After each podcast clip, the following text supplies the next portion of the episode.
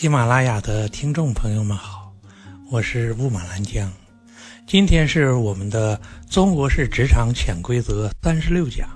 朋友们好，今天我们讲一下呀，职场的陷阱法则。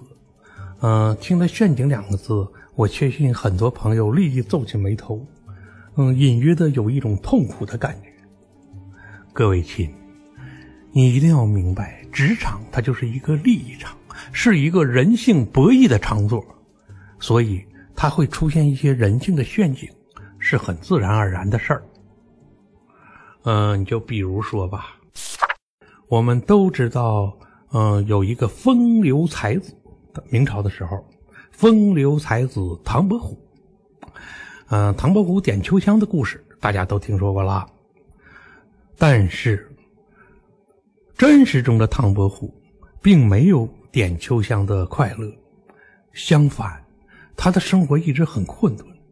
直到有一天，南昌的宁王给他送来一个请帖，邀请他去南昌做客。于是唐伯虎啊，终于等来了一个大老板，请他去吃饭。唐伯虎兴冲冲的就出发去了南昌。等到了地方，他发现不对了。他感觉这个宁王啊，正在招纳死士，聚揽天下英雄，明显的想做一番事业。可是我们知道，宁王之上就是皇帝了，你已经是宁王了，你还做什么事业？无非就是造反、夺取天下而已。可是唐伯虎再看宁王的这个能力，好像这人也不行啊，望之不是人君。哎呀，唐伯虎感觉自己好危险，他踏进了一个陷阱之中。人入陷阱，想逃是很难的，因为你说离开，宁王好容易给你骗来，岂会让你那么轻易的走掉？如果你不离开，等到哪天宁王一起兵，先用你的名义说唐伯虎加盟了这个宁王的这个义师，你说你上哪说理去？等到这个宁王一失败。被人灭了，你唐伯虎是第一个被追究的战犯，不就是想混口饭吃吗？竟然混成了战犯。当时的唐伯虎啊，是百般无计，最后他想了一个聪明的办法，什么办法呢？他假装自己疯掉了，他脱掉衣服，光着身子，每天在这个宁王府中到处狂奔。见到宁王的这个美这个王妃啊什么的，就疯狂的光着身体追，让这个宁王实在受不了他了，不得不揪了他的头发，一脚踹出门外。他再这才逃离了升天，逃离了危险。等到宁王叛乱并且被平定之后，才没人追究的。唐伯虎同志踏入的就是我们说的这个职场上的陷阱。职场陷阱啊，我们不能说就是。那个那个无所不在吧，但是，他确确确实的，有时候让人逃无可逃。再比方说，嗯，诸位都看了这个《欢乐颂》这部电视剧，《欢乐颂》中有一个不起眼的角色叫关关。哎呀，这个关关好倒霉呀！他已经演了几十集了，别人都有这都要这都搞好几个对象，他始终一个没有，就是这个没对象的关关。他胆子好小，好恐惧。完了，那个，嗯，等就实习期间，单位有个人求他帮忙，让他做一个项目，做做点事儿，他就帮人家做了。万万没想到，他做完事儿，他签了字，对方做的那一块出问题了。出问题了，因为字是他签的，主管破口大骂他。他一解释前面那块是人家做的，这主管更不乐意了，对吧？人家做的你你怎么签字？哎，而对方当缩头老鼠，一声不吭，这就是职场陷阱。就帮这么一个小忙，都有陷阱。各位亲，你知道职场是一个多么开心快乐的地方了吧？我们简单说吧，在这个职场上啊，它至少在十种情况下，它会形成自然的陷阱，让你逃无可逃。第一个，它是出现派系争斗。只要出现派系争斗，就一定会出现陷阱。为什么呢？你想啊，你跟着你跟这派走，那派修理你；你跟那派走，这派修理你。你两面都不跟，一起修理你，对吧？这就是陷阱。第二个是有一些自然而然的危险工作，这些工作做了没好处，只会那个有一定的危险，这会有带来陷阱。第三个就是让同事向你提出来的不属于你职责范围之内的要求，比方说《欢乐颂》中的关关，你沾手就是陷阱。你以为帮对方做，只有只会换来对方的感激吗？不会的，只会带来越来越多的陷阱。第四个陷阱呢，是部署你手下的人向你提出职责以外的要求，所有的要求都是只老鼠大象尾巴，你看着小，揪出来是头大东西。第五个是陈年旧事你比方说有人要求你做一个以前被别人搁置的这个这个事件。这个事件，它一定会突出来一个非常符合的纠结的矛盾。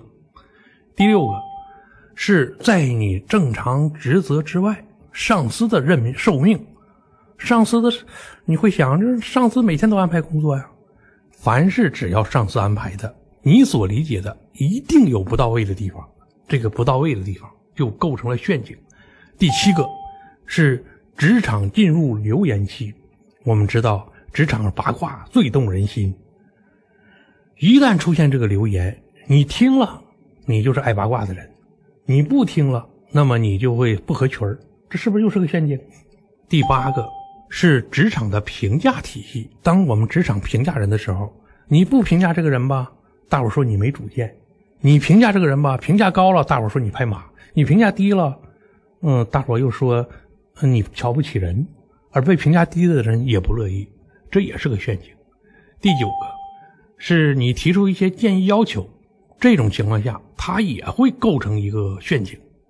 好像我们以前讲过吧，说是这个，嗯，这个隋唐年间有个王世充，这个人呢，他做了郑王，想登基为帝，他脑子简单，因为他是个西域胡人，嗯，他就按照这个呃历史书上说的。准备就是嗯，从谏如流，广建或者广纳谏言。